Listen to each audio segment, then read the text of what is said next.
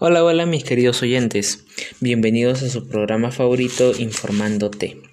El día de hoy vamos a hablar sobre el riesgo de las publicaciones en las redes sociales y así prevenir numerosos accidentes en, tanto en niños, niñas y adolescentes.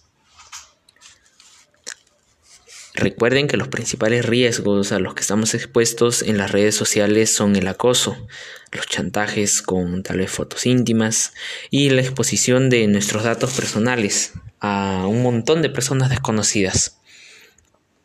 Bueno, esto pasa eh, seguidamente cuando no tenemos la orientación eh, necesaria de nuestros padres y también no nos damos cuenta de las consecuencias que pueden tener nuestros propios actos.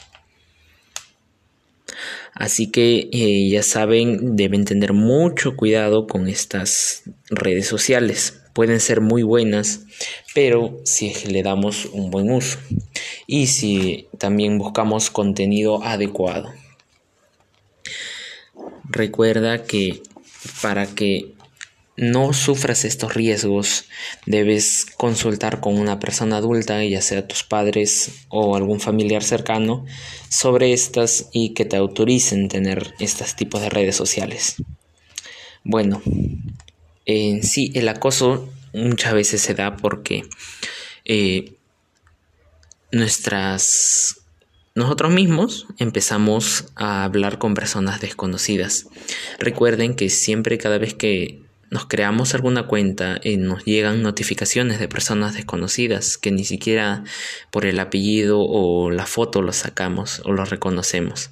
Es mejor no aceptar solicitudes de extraños, ya que se puede puede ocasionar muchos malestares.